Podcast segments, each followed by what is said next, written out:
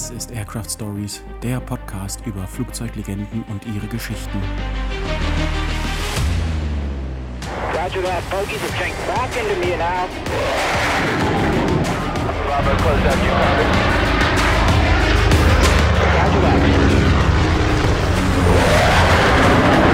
Bogies 135, 50, Angel 16. Master online, master online. Box Hallo und herzlich willkommen. Ich bin Markus und gemeinsam mit Wikipedia bringe ich dir viel Wissenswertes zu den Ikonen der Luftfahrt auf deine Ohren. Jede Folge ein neues Flugzeug. Willkommen zurück, schön, dass ihr wieder eingeschaltet habt. In der letzten Folge hatten wir ja gesagt, dass es in dieser Folge eigentlich um die Operation Eagle Claw gehen sollte, aber wir haben kurzfristig umdisponiert und wir werden uns heute der Lockheed U-2 Dragon Lady widmen. Die Lockheed U-2 Dragon Lady ist ein einstrahliges, für den Einsatz in großen Höhen ausgelegtes, strategisches Aufklärungsflugzeug des US-amerikanischen Herstellers Lockheed. Es wird auch als Spionageflugzeug bezeichnet, insbesondere weil der US-amerikanische Geheimdienst CIA für die Einsätze hauptverantwortlich war und nicht das Militär.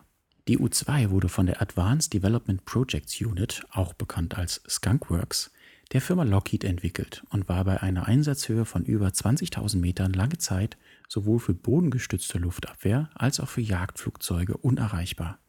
Ermöglicht wurde diese Flugleistung unter anderem durch die Verwendung von Tragflächen mit sehr großer Streckung, die der U-2 eine große Ähnlichkeit mit dem Erscheinungsbild eines Segelflugzeugs verleihen. Eingesetzt wurde das Flugzeug von den USA und Taiwan aus. Die Aufklärungsausrüstung bestand ursprünglich aus zwei hochauflösenden Panoramakameras und wurde im Verlauf der Zeit um weitere Apparate, wie zum Beispiel elektronische Sensoren oder GPS usw., so ergänzt. Im Februar 2014 gab US-Verteidigungsminister Chuck Hagel bekannt, dass die USA beim Militär sparen möchten. Als Teil dieses Programms ist unter anderem die Außerdienststellung der U-2 vorgesehen. Sie soll durch Drohnen des Typs RQ-4 Global Hawk ersetzt werden, deren Flugstunden 2014 laut Air Force jedoch mehr kosteten als jene der U-2. Die Geschichte der U-2 Das erste strahlgetriebene Aufklärungsflugzeug der US Army Air Force war 1945 die Lockheed FP-80A. Der Bedarf für einen hochfliegenden Aufklärer, der nicht abgefangen werden konnte, wurde zum ersten Mal während des Koreakriegs deutlich. Die RF-80 der 5th Air Force waren zwar in der Lage, über Nordkorea zu operieren, für die Aufklärung feindlicher Basen auf dem asiatischen Festland mussten jedoch Aufklärungsbomber wie beispielsweise die RB-45 eingesetzt werden, welche von den gegnerischen MiG-15 leicht abgefangen werden konnten.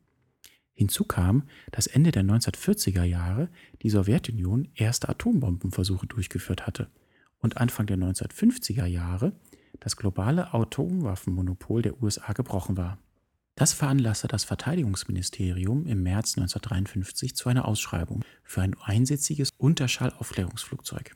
Dieses als Fototagaufklärer ausgelegte Flugzeug mit dem Projektnamen Bald Eagle sollte in der Lage sein, die Sowjetunion in großer Höhe zu überfliegen und dabei eine Nutzlast von 318 Kilogramm über eine Entfernung von 4800 Kilometern in einer Höhe von 21.300 Metern, das entspricht 70.000 Fuß, zu tragen.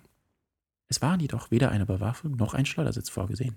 Drei Unternehmen reichten für das Programm der United States Air Force Vorschläge ein. Martin Aircraft stellte eine modifizierte Version der B-57 Canberra vor, während Bell mit der X-16 und Fairchild vollständig neue Konstruktionen vorschlugen. Die RB-57 wurde akzeptiert, man sah sie aber nur als Übergangslösung an, da die Entwicklungsarbeiten an einer neuen, besseren Maschine fortgeführt werden sollten. Lockheed war zwar nicht zur Abgabe eines Entwurfs aufgefordert worden, übermittelte jedoch im Mai 1954 eine entsprechend vorläufige Studie an die US Air Force. Das Modell CL-282 basierte auf der Verwendung eines XF-104-Rumpfs, der extrem weit spannende Tragflächen erhielt. Die Air Force lehnte den Entwurf ab, da sie auf den Einsatz des bewährten Pratt Whitney J57 bestand, während Lockheed die Verwendung eines General Electric J73 Triebwerks vorsah. Nach der Ablehnung durch die US Air Force versuchte der Lockheed-Chefingenieur Clarence Kelly Johnson seinen Entwurf anderen Diensten des Verteidigungsministeriums zu verkaufen. Im November 1954 wurde das CL-282-Konzept offiziellen Vertretern der CIA vorgestellt. Bei einem Treffen zwischen dem CIA-Direktor Alan Dulles, Joe Sherrick als Leiter der Forschung und Entwicklung bei der CIA und Johnson einigte man sich darauf, dass Johnson die CL-282 für die Verwendung des J57 umkonstruieren sollte. Dazu musste der Rumpf gegenüber dem Ausgangsentwurf deutlich verbreitert werden. Die F104-Technik konnte aber weitgehend behalten werden. Dem Zwang zur Gewichtsersparnis fielen der hydraulische Haubenmechanismus und der Schleudersitz zum Opfer. Man sah ohnehin keine Chance, dass ein Pilot einen Ausstieg in der vorgesehenen Einsatzhöhe überleben könne. Johnson gab zu verstehen, dass er 20 Flugzeuge einschließlich Ersatzteilen für 22 Millionen US-Dollar und den Prototyp innerhalb von acht Monaten nach Vertragsabschluss liefern könnte. Am 9. Dezember 1954 erhielt Lockheed den Entwicklungsauftrag von der CIA, die dem Projekt den Codenamen Aquatone zuwies. Die Finanzierung des streng geheimen Projekts erfolgte aus zwei Quellen. Für die Zelle zahlte die CIA, während die Triebwerke von der US Air Force über Ersatzbeschaffung für die B-52 finanziert wurden. So erhielt auch der Prototyp keine Lockheed-Modellnummer, sondern lediglich die Bezeichnung Article 341. Zur Erprobung wurde der Prototyp zerlegt und mit zwei C-124 Globemaster zum Groom Dry Lake überführt. Im Juli 1955 führte Lockheeds Testpilot Livier erste Rollversuche durch. Beim dritten Test am 1. August hob das Flugzeug unbeabsichtigt bei 70 Knoten, also 130 km/h, ab und konnte aus einer Höhe von 12 Metern nur über ein Aushungern in Triebwerksleerlauf bis zum Strömungsabriss wieder gelandet werden. Nach der Schadensbehebung fand am 4. August der offizielle 45-minütige Erstflug des nun U-2 genannten Flugzeugs statt. Das U stand dabei als absichtlich vage Bezeichnung für Utility, also Mehrzweckflugzeug. Frühe Varianten der U-2 Nach dem erfolgreichen Erstflug des U-2-Prototyps bestellte die CIA 20 Serienmaschinen unter der US Air Force Bezeichnung U-2A. Die Serienversion wies gegenüber dem Prototyp einige Unterschiede auf.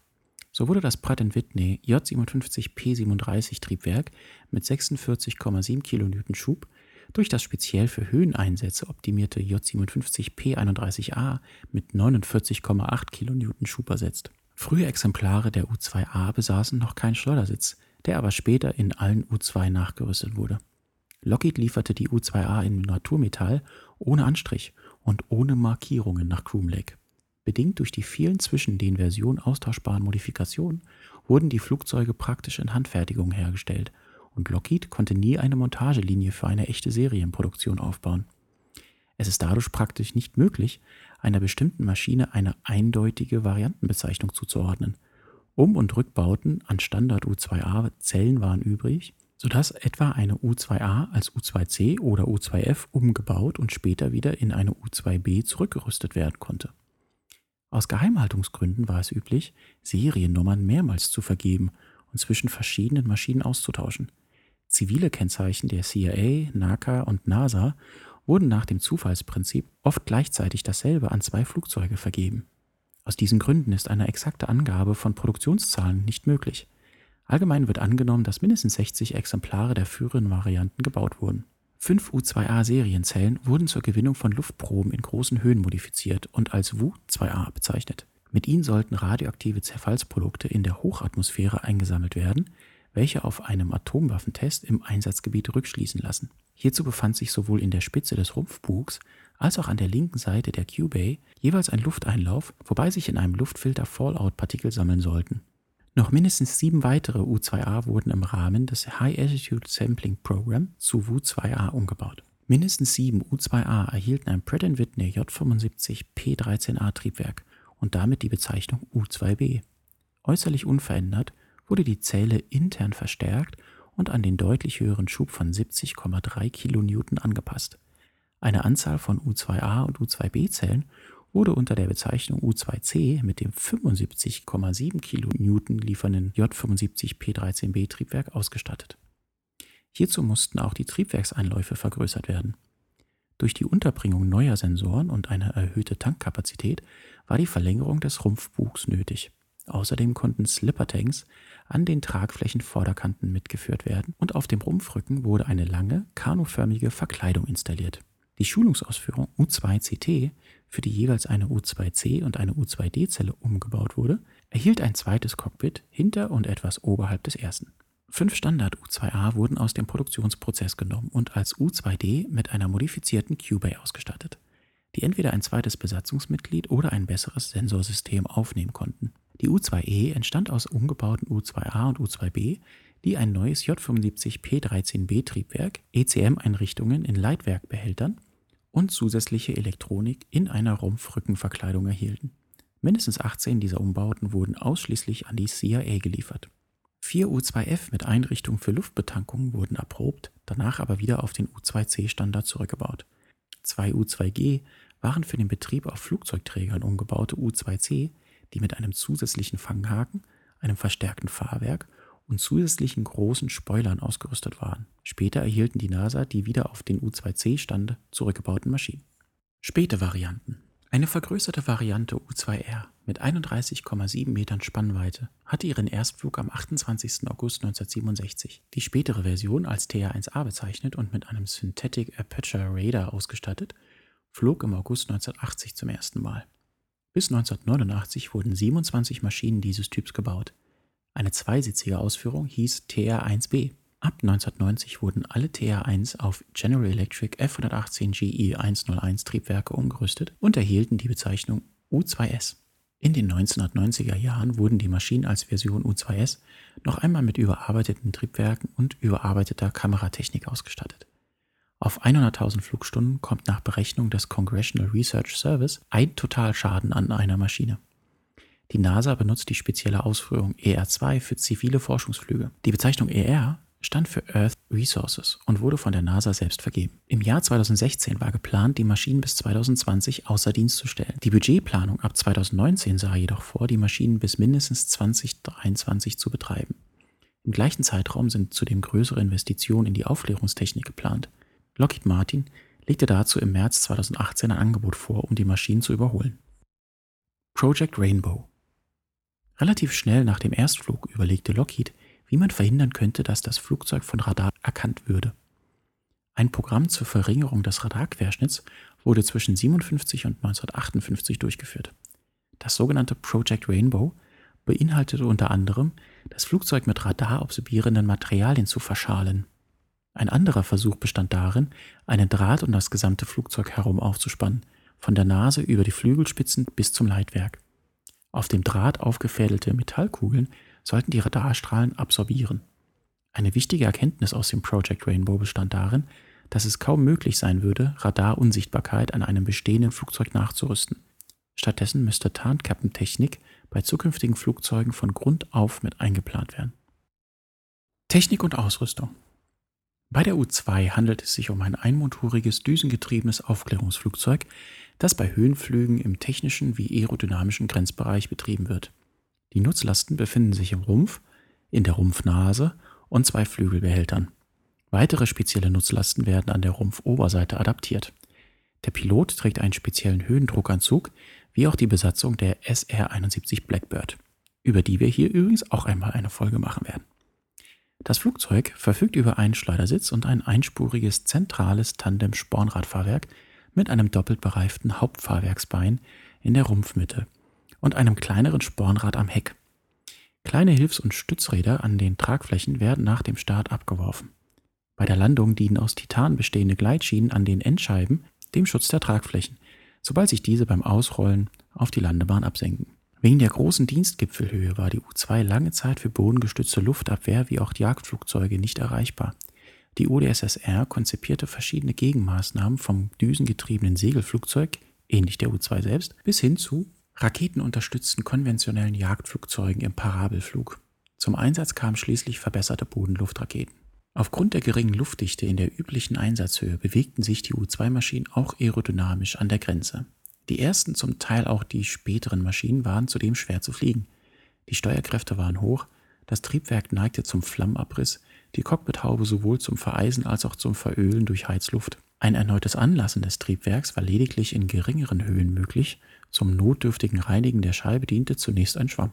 Fluggeschwindigkeit ist wegen der Strukturbelastung durch die Schallmauer begrenzt. Andererseits muss zum Erhalten des notwendigen Auftriebs und zur Vermeidung eines Strömungsabrisses eine Minimalgeschwindigkeit eingehalten werden. Im Bereich der Coffin Corner nähern sich diese beiden Grenzen aneinander an, sodass die Geschwindigkeit sehr genau eingehalten werden muss. Um bei einem Versagen des Autopiloten in diesem Zustand rechtzeitig reagieren zu können, muss der Pilot extrem konzentriert fliegen um notfalls den Einsatz abbrechen und schnellstmöglich die Höhe verringern zu können. Der Pilot sitzt in einer Druckkabine und trägt zusätzlich einen Druckanzug, um bei einem Druckverlust oder Notausstieg überleben zu können. Weil sich der Pilot im Druckanzug nur schwerfällig bewegen kann, hilft ein zweiter Pilot bei den Startvorbereitungen und überwacht auch die Landung vom Boden aus. Ein periskopähnliches Sichtgerät mit Ausblick nach oben und unten half in den ersten Maschinen bei der Navigation und der Kameraauslösung. Bevor der Pilot in das Flugzeug stieg, atmete er im Druckanzug mindestens 90 Minuten lang reinen Sauerstoff, um den Stickstoffgehalt in seinem Blut zu reduzieren. Auf eine Radarstöranlage in Form einer Drahtantenne, die das ganze Flugzeug umschließt, musste aus aerodynamischen und Gewichtsgründen verzichtet werden.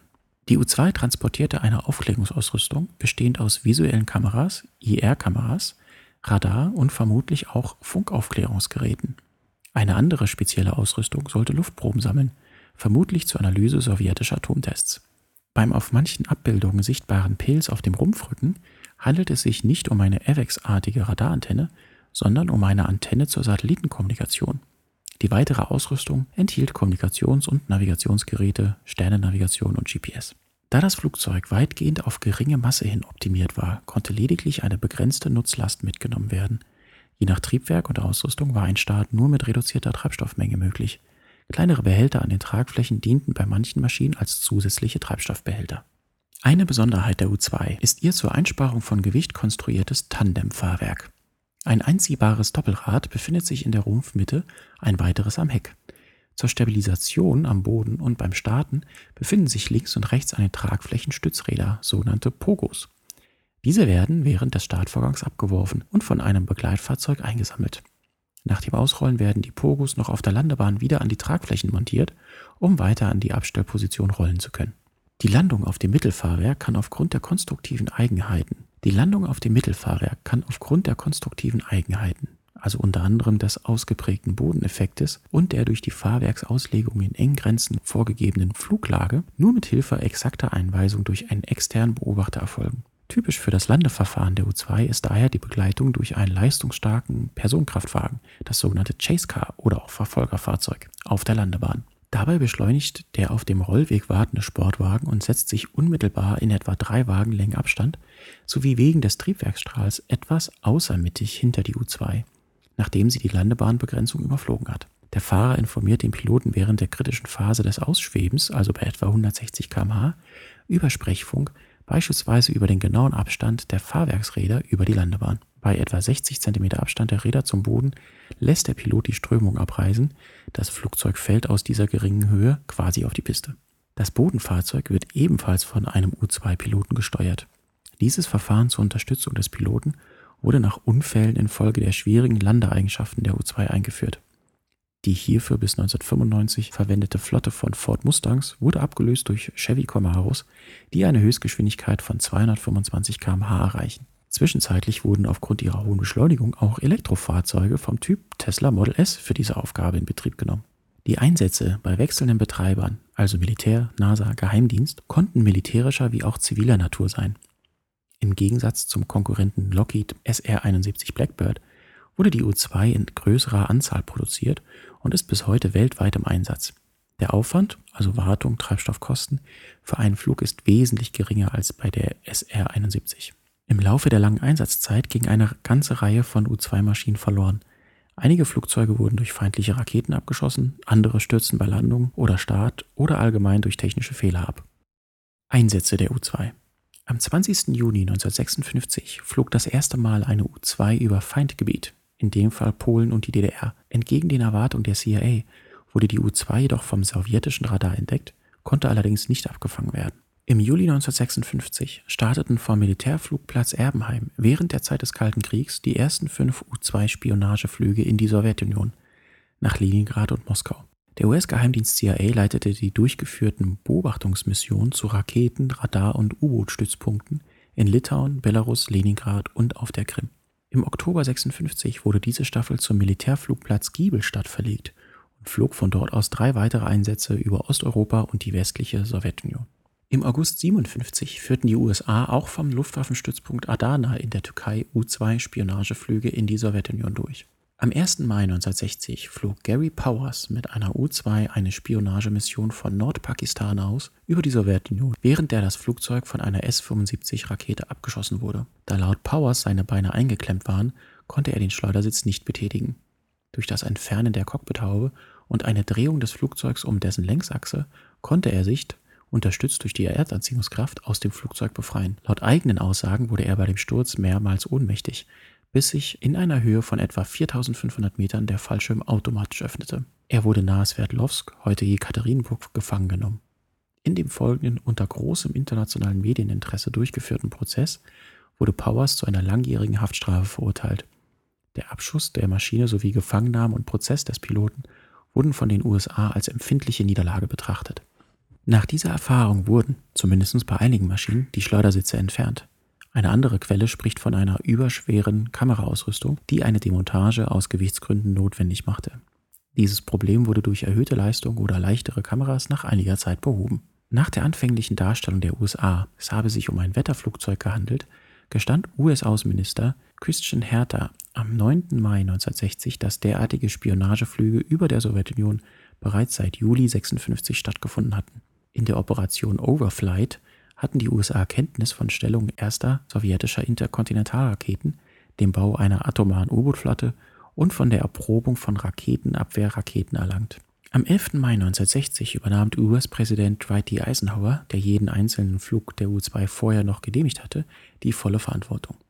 Er lehnte aber die Forderung des sowjetischen Ministerpräsidenten Nikita Khrushchev ab, sich für den Luftzwischenfall zu entschuldigen, die Verantwortlichen zu bestrafen und die Spionageflugzeuge einzustellen. Die Folge war das Scheitern der Pariser Gipfelkonferenz zur Regelung der Berlin-Frage und einer geplanten Besuchsreise Eisenhowers in die Sowjetunion.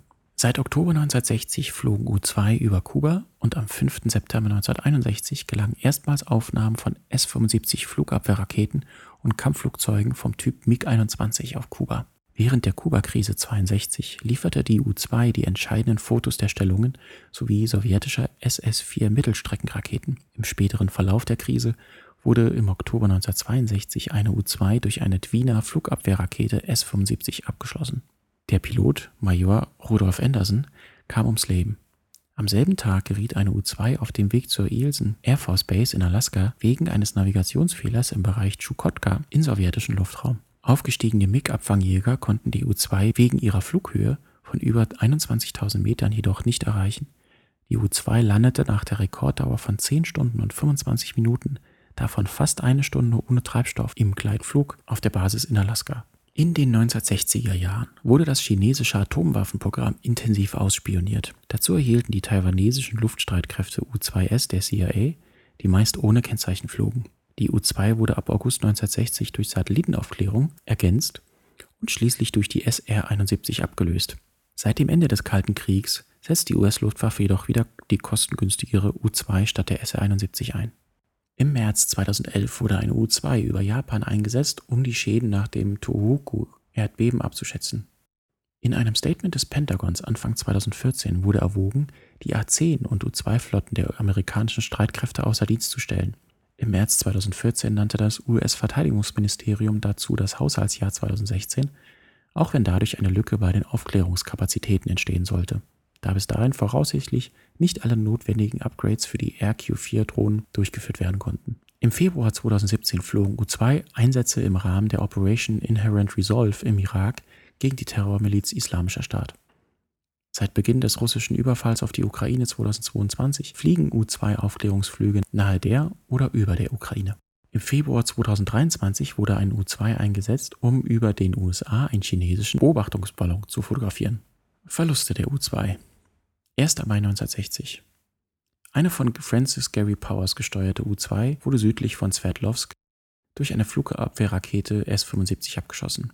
Bis zu diesem Zeitpunkt waren die USA davon ausgegangen, dass die Flughöhe der U-2 außerhalb der Reichweite sämtlicher Luftabwehrwaffen lag.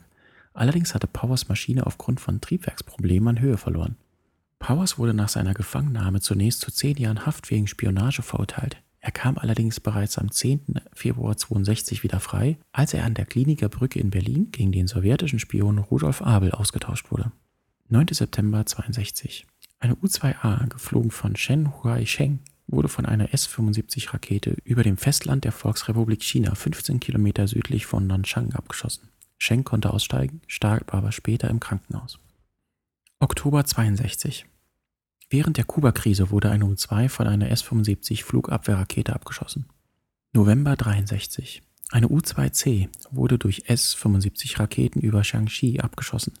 Ziel war das neue Lanzhou Nuklearwaffentestgebiet. Der Pilot überlebte und wurde nach der Gefangenschaft am 10. November 1982 nach Hongkong entlassen.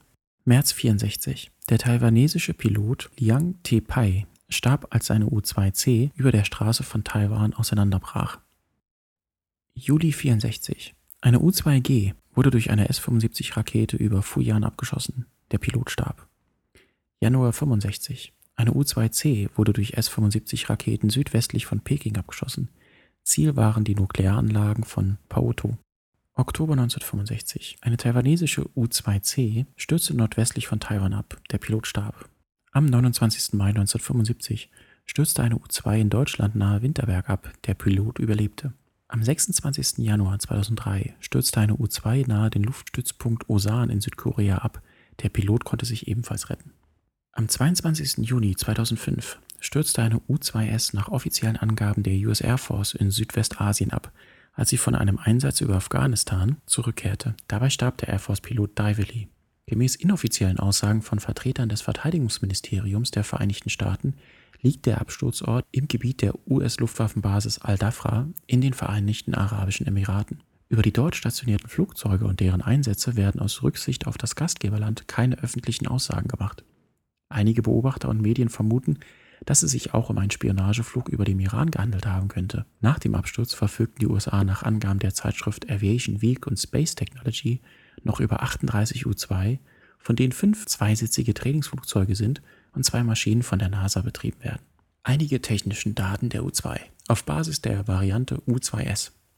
Länge 19,13 Meter, Spannweite 31,39 Metern, Höhe 4,88 Meter, Flügelfläche 92,9 Quadratmeter, Flügelstreckung 10,61, Leermasse ca. 7 Tonnen, maximale Startmasse 18,7 Tonnen, Antrieb Turbofan General Electric F118 GE 101 mit 84,5 kN Schub.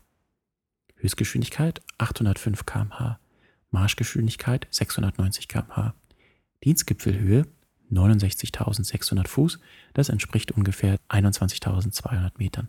Reichweite 10.300 Kilometer. Flugdauer ca. 12 Stunden. Allgemeine Details zur U-2.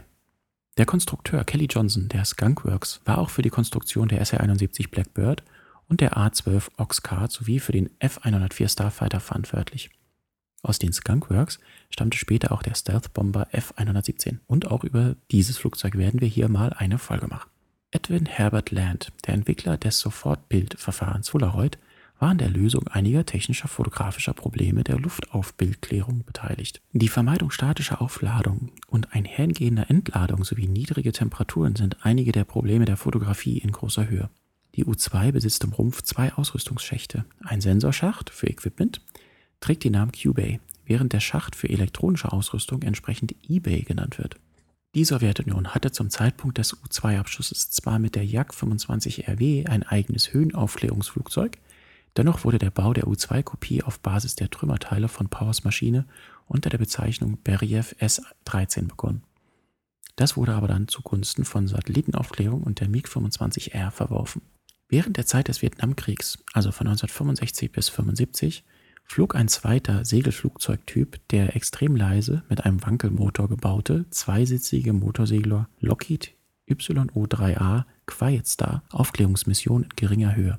Mit einer U-2 wurde mehrmals der Start des Space Shuttles fotografiert, um die Ursachen für einige beim Start auftretende Schäden herauszufinden. Da der Start jedoch jeweils mehrfach verschoben wurde und die Flugbewegung der U-2 nicht vollständig synchronisierbar war, lieferten die Aufnahmen aus ungünstigem Winkel jeweils nur Hinweise auf mögliche Ursachen. Die Fehlerquellen wurden schließlich auch ohne Nachweis durch Unkonstruktion behoben. Anfang der 1960er Jahre unternahm die CIA Versuche, U-2 von Flugzeugträgern der US Navy starten zu lassen. Im August 1963 startete erstmals eine U-2 vom Bord der USS Kitty Hawk.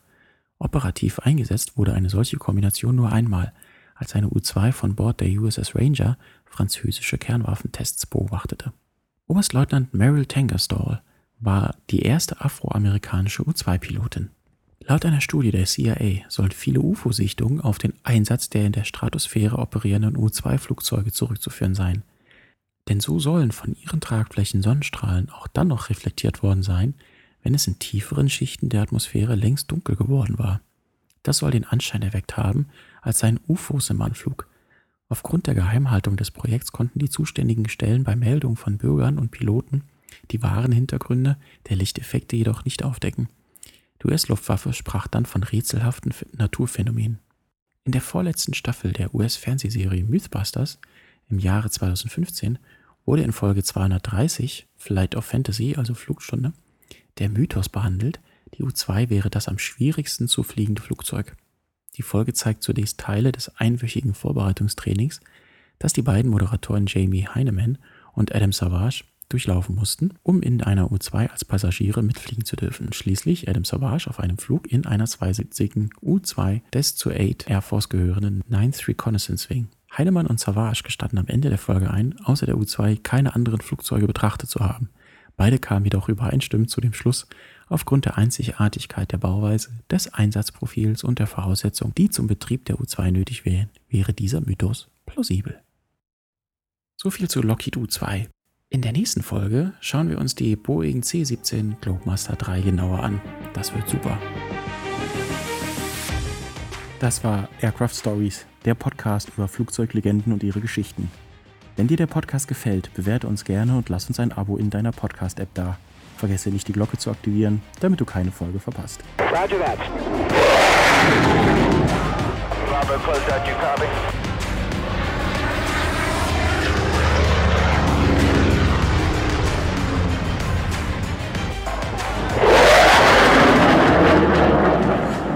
Dieser Podcast erscheint unter CC-Lizenz. Den Link zum Wikipedia-Artikel findest du in der Folgenbeschreibung. Dies ist eine Produktion von Fightertown Productions, gelesen von mir, Markus Jahn. He's